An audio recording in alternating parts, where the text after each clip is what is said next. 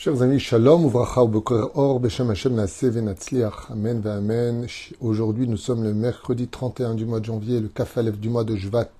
Je suis racheté par Eliezer, non, c'est ça, Eliezer Ouet, pour l'élévation de l'âme de Déborah Bat Corinne, Ayala, Aléach. Euh, toutes les références que nous avons est la chose la plus précieuse que nous ayons eue sur terre, à un tel point que nos chachamim nous disent que le monde a été créé pour la Torah. Si la Torah n'était pas étudiée dans ce monde, je détruirais le monde, car elle n'aurait pas de but pour son existence. Ainsi donc, nos chachamim, de façon absolument unie, il n'y a pas de marloquette sur le sujet, nous font comprendre les Talmud Torah Keneged Kulam, qu'il n'y a pas plus précieux, qu'il n'y a pas plus grand, qu'il n'y a pas plus grandiose que la Torah et l'étude de la Torah. À un tel point que l'erreur la plus phénoménale que pourrait commettre une personne dans ce monde, c'est de ne pas avoir donné la réelle valeur de la Torah à la Torah. Et j'aimerais vous donner un petit exemple, un exemple qui, qui, qui m'agace un peu, je dois l'avouer. Vous voyez, nous sommes dans une situation aujourd'hui, depuis le 7 octobre, très difficile. Elle était déjà grandement avant difficile, mais elle s'est amplifiée depuis le 7 octobre. Nous parcourons à droite et à gauche de toutes sortes de possibilités d'aide. Tout ce que nous avons, nous le donnons. Que ce soit pour euh, nos khayalim, on est sur le terrain, on est à l'écoute, on les soutient psychologiquement, moralement, on les réchauffe avec euh, des grillades, avec de la danse, avec de l'amour. Et puis toutes ces familles qui tapent à la porte, presque à nous harceler, alors que nous ne sommes qu'une petite amouta. Ce qui me fait de la peine, c'est que quand on demande de l'aide pour soutenir la Torah, c'est très difficile. Mais si on demande de l'aide pour tout autre sujet que la Torah, l'argent afflue beaucoup plus facilement. Alors que c'est, c'est une erreur et je le dis à voix haute, c'est une erreur. Le Chafetz Chaim, Baba Saleh, le Rabbi lui-même, tous les Gdolim d'Israël, tous ceux que vous vénérez, pour lesquels vous n'oubliez jamais, jamais une Iloula, vous diront la même chose que ce que je vous dis, puisque je dis leur nom. Si on soutient la Torah, si la Torah est étudiée, si la Torah est valorisée à sa vraie valeur intérieure. Pas de guerre, pas de malade, pas de pauvre, pas de problème, pas de soucis. J'en ai parlé hier dans un cours. Les ignorants, quand ils voient un arbre fruitier et qu'ils veulent l'arroser, ils arrosent les fruits. Ça les nettoie. C'est beau à l'œil. Ça les nourrit un petit peu. Mais un professionnel, qui sait comment marche l'arbre de vie? Jamais vous le verrez jeter de l'eau sur les branches. Il mettra de l'eau autour de l'arbre pour que les racines boivent. Et quand les racines ont bu, elles se fortifient. Et quand la sève monte, elle rend les fruits beaucoup plus juteux, beaucoup plus merveilleux. la reine, chers amis, le don de la Torah, c'est la raison pour laquelle nous sommes sortis du pays d'Égypte. Le Créateur du monde nous a dit, tout comme un homme multimilliardaire qui se marierait avec la plus belle de toutes les princesses, cet homme illimité dans ses moyens, il offrirait ce qu'il a de plus beau au monde. Et Dieu nous a donné sa Torah. La Torah est un mérite. Rabbi Hanania ben Akashi Omer, Ratza les Akot et Israël. La Torah, c'est pas une punition. Quand on te dit va prier Shacharit, c'est pas une punition, un mérite. Vous voyez le serpent dans la faute originelle. Il était roi, roi des animaux. Quand il a fauté, Dieu va le maudire d'une malédiction qu'on se très bien quelque part. Tu trouveras la nourriture partout où tu vas. La maisonnote, c'est-à-dire ta parnassa, elle sera grandiose à un tel point que la Gemara nous dit dans Brachot, celui qui rêve qu'un serpent le mord, c'est qu'on lui annonce qu'il va être euh, riche, enfin une bonne parnassa pour l'année, si ce rêve est un rêve de vérité. Donc, pourquoi ce serait une malédiction de dire au serpent Partout où tu iras, tu trouveras ta nourriture? C'est pas une malédiction. Imaginez que vous allez voir quelqu'un et que vous lui disiez Au fait, tu ne manqueras jamais d'argent. Je te maudis. C'est pas une malédiction. C'est une bénédiction. Il dit non. Le Créateur du monde, quand il a dit au serpent Partout où tu iras, tout le monde te craindra. Ah, elle est belle. J'aurai pas d'ennemis hmm, T'inquiète pas. Au fait, tu te renouveras tous les sept ans. Tu vas muer. Tu mangeras partout où tu iras. Tu crèveras jamais de faim. Vous savez ce que Dieu lui a dit? Je vais faire en sorte que tu n'aies jamais besoin de moi. Je vais faire en sorte que ma Torah ne te pénètre jamais. Je vais faire en sorte que tu n'aies jamais besoin de prier. Ce sont les autres qui prieront quand ils te verront. Parce que le mérite d'une épreuve, c'est de nous rapprocher de Dieu. L'épreuve, le serpent lui-même qui vient nous frapper. Lui, il est né, il a intéressé personne.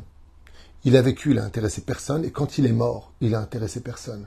Mais toi qui as surmonté les épreuves grâce à la Torah, ton nom brille pour l'éternité. C'est pour cela que la plus, grande erreur que nous rencontrons une fois de plus, nous sommes sortis du pays d'Égypte. Kadosh Baruch nous dit, regardez, je vais vous donner ma Torah. J'ai regardé dans tous les trésors de ma création. Rien n'est plus grand que la Torah. C'est pour cela que nous devons tous, sans exception, tous, au moins goûter à cette Torah. Un jour, quelqu'un, il y a très longtemps de ça, m'avait dit Moi, j'ai étudié la Torah, c'est pas pour moi. Je lui ai dit C'est impossible, la Torah s'adresse à tout le monde. Je lui ai dit Peut-être que tu as feuilleté la Torah, mais est-ce que tu t'es vraiment assis, étudié avec une chavruta, longtemps? Ah, J'ai regardé, j'étais à des cours, j'ai entendu. Je lui ai répondu une phrase qui l'a un peu fait sourire. Je lui ai dit Tu ressembles à quelqu'un qui a mangé l'épluchure d'une orange et qui dit J'ai pas aimé le fruit. Tu n'as mangé que l'extérieur. Mais si tu t'investis, tu vas y découvrir un goût unique dans la Torah. Les gmarottes sont toutes juteuses, tellement métoucotes. Notre Torah est sans fin. Regardez ce que je vous ai noté. Le don de la Torah a uni le peuple d'Israël pour vivre selon un principe divin qui se divise avec trois niveaux différents. Le but de notre Torah, par exemple toutes les lois législatives, toutes les lois, et même les religions qui ont été, au fur et à mesure des ans, dévoilées, ont été écrites plus ou moins par les hommes. Nous, c'est Dieu qui s'est dévoilé à nous aux yeux de tous. Le jour du don de la Torah, on ne l'a jamais vu dans une autre religion, sans juger quiconque. Mais c'est vrai. Aucun peuple ne peut dire Dieu s'est adressé à nous et tout le monde l'a vu. Le don de la Torah, tout le monde savait. Tout le monde a vu. Et c'est marqué à la fin la paracha d'Itro. Vous avez tous vu. Il y a des témoins oculaires. Ce n'est pas quelqu'un qui sort d'un endroit et qui dit, vous savez, Dieu s'est adressé à moi. Il n'y a pas de ça dans la Torah. Chez nous, les Juifs, si quelqu'un sort et nous dit, au fait, Dieu, il m'a dit de vous dire, je suis le Mashiach, on lui rit au nez. Il faut des témoins. Là, c'est un peuple entier qui a vu. Et ce que nous, nous vivons, ce pas des lois votées par des hommes, ce sont des lois divines. Et ces lois divines font de nous des êtres divins, d'où la résurrection des morts pour l'éternité. Ce qui fait que si je n'adhère pas à la Torah, ben j'adhère à la terre. Je reste sorti de la terre, je retourne à la terre pour ne plus me relever de cette terre. Ce qui fait que le don de la Torah, c'est la plus belle donation. À un tel point que d'ailleurs, comme je l'avais dit un jour, Amar David Ameler, le roi David, avait 18 femmes plus belles les unes que les autres, à part toutes les concubines, riches, puissants, respectés et aimés, même s'il a eu beaucoup d'ennemis. Et c'est lui qui dit Tovli Torat Malgré tout ce que j'ai conquis, tout ce que j'ai acquis, tous les plaisirs de ce monde qui sont à mes pieds, rien n'a plus de valeur que l'étude de la Torah. Rien n'a plus de valeur que ça. Vous savez, je fais une parenthèse. Les couples. Les couples. qui fait d'un couple un couple, c'est leur histoire, leur rencontre, leur évolution. Mais sans la lumière de la Torah, comment on peut évoluer? Comment on peut évoluer? On rentre le soir, on est fatigué. Salut, ça va Ça va Ça va, Qu'est-ce qu'on mange? Ok. Il fait chaud, hein Il fait froid. Il pleut. Il pleut pas. Ça va les enfants? Heureusement qu'il y a des enfants. Bon, tu m'appelles quand t'as fini. Ok. C'est pas des langages, c'est des codes de cohabitation. Mais quand il y a de la Torah, et que le mari étudie avec sa femme deux halachot, qui lui raconte une histoire du Baal ou du Gand de Vilna, que chacun soit une petite lumière. Quelle fierté pour une femme mariée avec un homme qui a enfin un peu de spiritualité en lui.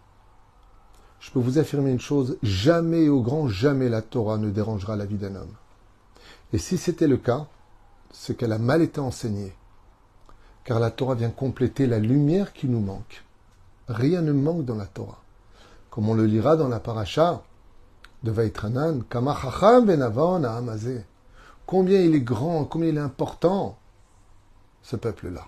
Pardon, c'est pas dans Vaitranan, c'est dans l'homme Combien il est grand, combien il est important, ce peuple-là. Combien il est sage, ce peuple-là.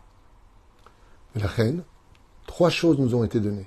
Les mishpatim, les lois qu'on aurait pu comprendre si même Dieu ne les nous avait pas données comme le respect des parents, comme de se lever devant une personne âgée. Il n'y a pas besoin d'être juif pour savoir ce genre de choses. Toutes les lois qui sont sociales sont évidentes. Ne tue pas, ne vole pas, ne ment pas. Euh, pas besoin de Dieu pour ça. On sait très bien que une vie sociale équilibrée ne peut pas vivre avec ce genre de défauts dans la société. Nous avons les mitzvot. Les mitzvot, c'est un autre degré. Ce sont des lois qu'on n'aurait jamais pu deviner tout seul si Dieu ne les avait pas données, mais on peut les comprendre, on peut les analyser, on peut les vivre en les expliquant. Et puis il y a les hukim. Ce sont des lois qui, elles, sont divines aussi, qu'on n'aurait jamais pu trouver tout seul, mais qu'on ne pourra jamais comprendre.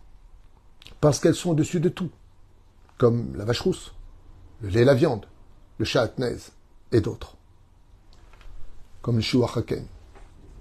Et toutes sont des ordonnances divines. Pourquoi? Pour que, en accomplissant même des actes sociaux qu'on aurait pu tout à fait faire, même si Dieu ne nous avait pas ordonné, comme le respect des parents, pas voler, pas mentir, cela nous donnera le même salaire que des mitzvot qui sont en dehors de la pensée humaine, qu'on ne peut pas comprendre de l'intellect. Le Créateur du monde nous a fait quelque chose d'incroyable. Il aurait pu nous donner des lois qui soient des lois uniquement divines, ésotériques, et nous laisser vivre notre vie. Qu'est-ce qu'a fait Hachem? Non. Il nous dit, tu sais, je veux pas que tu honores ton père parce que tu l'aimes. Je veux pas que tu honores ton père parce que euh, euh, il t'a aidé. Je veux que tu l'honores parce que je te le demande. Parce que si tu fais les choses parce que je te le demande, tu n'en viendras jamais à juger l'autre du mauvais côté, puisque tu le fais pour moi et non pas pour lui.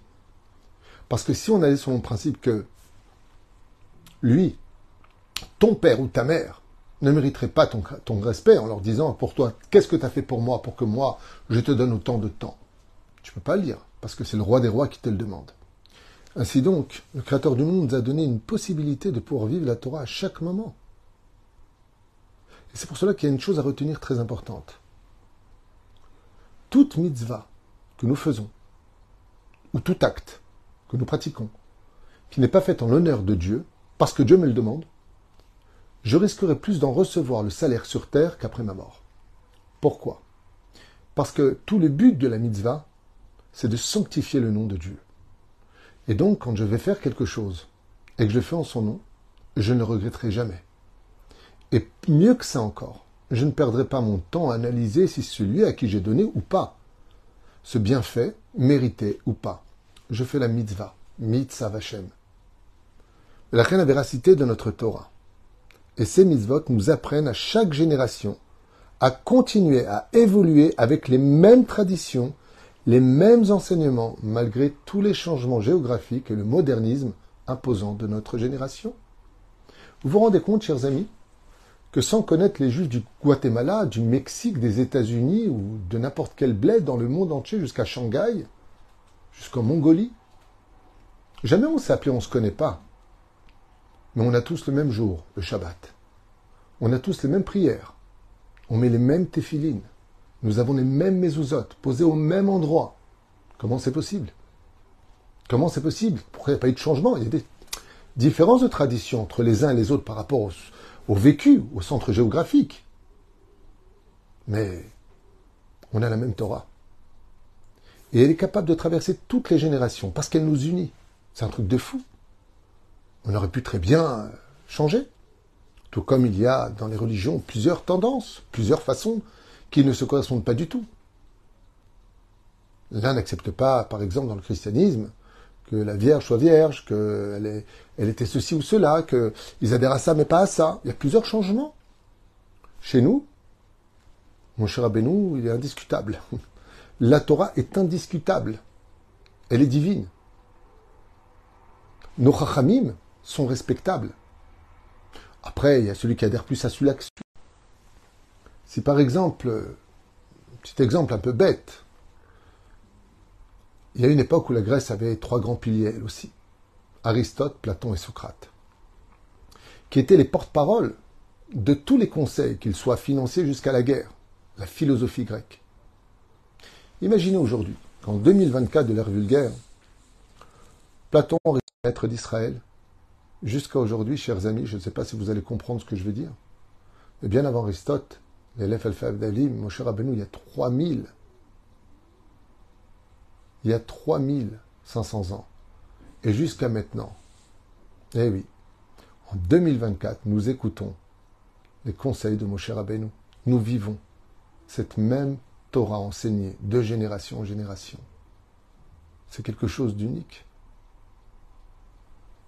La reine, si Moshe Rabbeinu, Abraham Avinu, Yitzhak, Yaakov, Yosef ou Moshe étaient là, eux, s'ils étaient là, ils seraient au centre de nos vies, comme les poumons complètent le manque de nos connaissances pour nous faire vivre et respirer.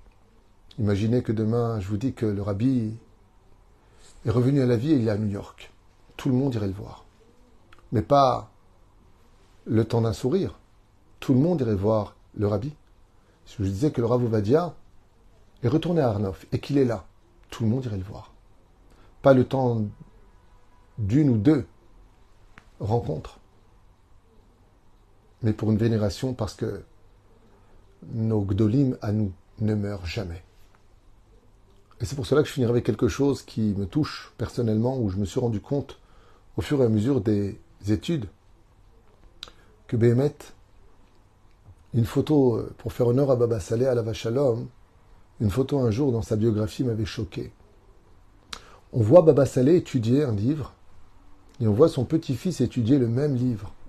Comment c'est possible qu'un doyen de l'étude de la Torah comme Baba Saleh avait dans les mains d'études ce même livre qu'un enfant de 5 ans qui était son petit-fils? La réponse est simple. Face à l'éternité, 95 ans ou 5 ans, ça n'existe pas. C'est cette Torah incroyable, chose que tu ne trouveras dans aucune autre matière. Tu ne pourrais pas donner à un universitaire un livre d'un enfant du CP. Et tu ne peux pas donner à un enfant du CP un livre d'un universitaire. Parce que c'est pas possible pour lui de comprendre. Et l'autre perdrait du temps avec ce bouquin qui appartient à la lecture de ceux qui démarrent dans leur premier pas de la connaissance. Ainsi donc, notre Torah qui est éternelle doit être toute notre vie, notre priorité sur tous nos chemins. Vous voyez, ce cours est fait pour la skara d'une personne. De quoi est-ce qu'on parle? De Torah. De quoi est-ce qu'on parle De Torah? Quand une personne part de ce monde, au-delà de la tzedaka, qui est très importante à faire, au-delà du kaddish, qui est très important à faire, au-delà du repas, qui est essentiel à faire, l'étude de la Torah, chaque mot, c'est un ange qui monte comme un ascenseur et élève cette neshama dans des mondes de lumière encore plus haut et encore plus haut. Et c'est pour cela que la Gemara nous dit le jour où tu partiras de ce monde, n'oublie jamais, et au grand jamais, que la première question qu'on te posera, c'est Donne-moi tes heures d'étude.